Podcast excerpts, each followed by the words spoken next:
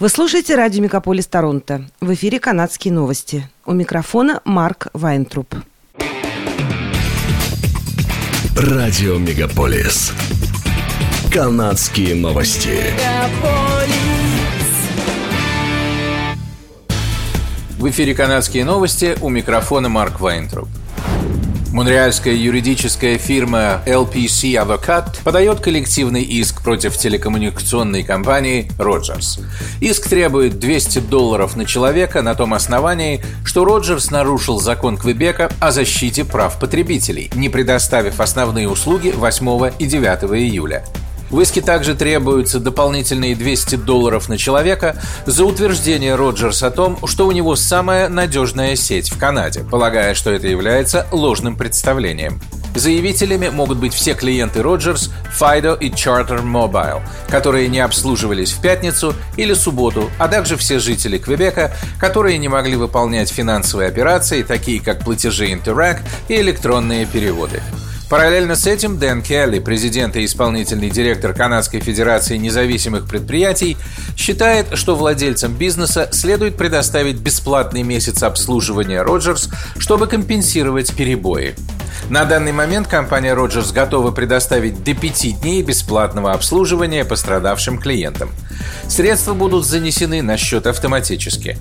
Клиентов призывают игнорировать сообщения, в которых необходимо перейти по ссылке для получения компенсации, поскольку это, скорее всего, работа мошенников, передает издание «Деловой Монреаль».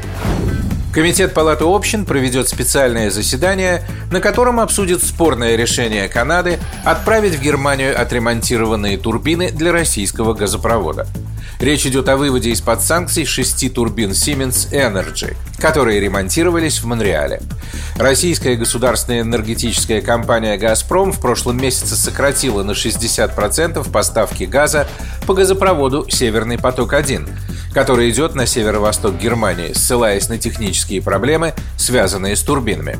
Премьер-министр Джастин Трюдо заявил, что решение о поставке турбин было принято Оттавой с целью поддержки европейских союзников, которые переживают энергетический кризис.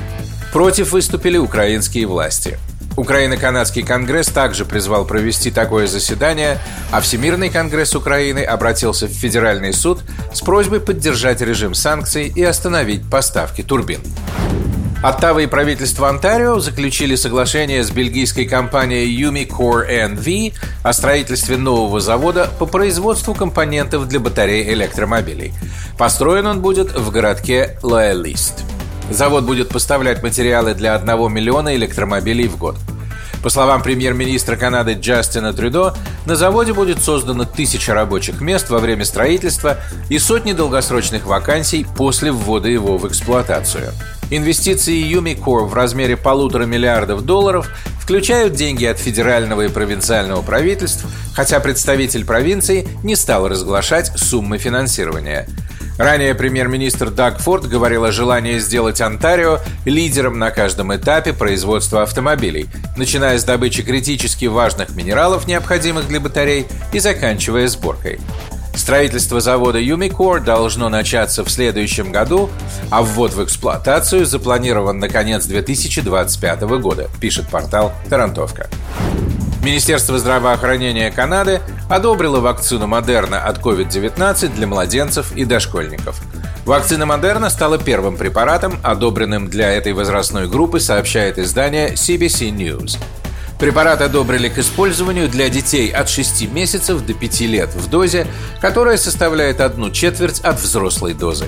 Минздрав Канады рассматривает безопасность и эффективность вакцины Pfizer от COVID-19 для детей от 6 месяцев до 5 лет. Вакцины Pfizer и Moderna были одобрены в США. Там вакцинировали 267 тысяч маленьких детей. В больнице Фредериктона, Нью-Брансвик, умер пациент, который так и не дождался, пока его примут в отделение неотложной помощи. Инцидент произошел в больнице Dr. Everett Chalmers во вторник на этой неделе, пишет издание CTV News. Пациент в инвалидном кресле ждал, пока его примут несколько часов, испытывая при этом сильную боль. Через какое-то время он будто бы заснул, сообщил один из свидетелей происшествия. Медики его не спасли. Либеральная партия призвала министра здравоохранения Нью-Брансвика Дороти Шепард уйти в отставку. В отделениях неотложной помощи Онтарио также наблюдаются проблемы. Из-за нехватки персонала некоторые отделения закрывают на несколько дней. В апреле время ожидания неотложной помощи в Онтарио приблизилось к двум часам.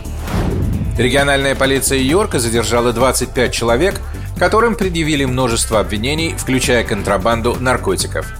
Правоохранители изъяли наркотиков на сумму 1 миллион 700 тысяч долларов, а также оружие и автомобили. В полиции сообщили, что следили за подозреваемыми, причастными к контрабанде наркотиков с июня прошлого года. Подозреваемые распространяли наркотики в Йорке, Дараме, Лондоне и в районе озер Каварта. Полиция Йорка совместно с региональной полицией Онтарио обыскали 19 мест и задержали 25 человек. В ходе обысков полиция изъяла 7,5 килограмм метамфетамина, полкилограмма фентанила, таблетки, 2,7 килограмма кокаина и 136 тысяч долларов наличными. Правоохранители изъяли огнестрельное оружие и боеприпасы на сумму 23 тысячи долларов, а также три автомобиля, два из которых были угнаны. В эти выходные, спустя три года, фестиваль Honda Indy возвращается на берег озера Онтарио в Торонто. В связи с этим в городе закрылись многие дороги.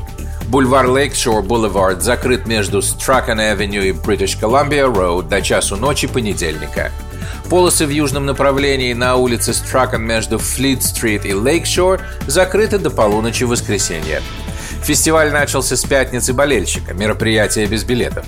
Места предоставлялись в порядке живой очереди. Большая часть гонки Honda Indy пройдет в воскресенье. Медики во время гонки организуют мобильную клинику по вакцинированию. Разместится она в парке Exhibition Place. Она будет работать с пятницы по воскресенье с 10 утра до 5 вечера. Клинике предложат первую, вторую, третью, четвертую и детскую дозы вакцины против COVID-19. Это были канадские новости. С вами был Марк Вайнтруп. Оставайтесь с нами, не переключайтесь. Берегите себя и друг друга.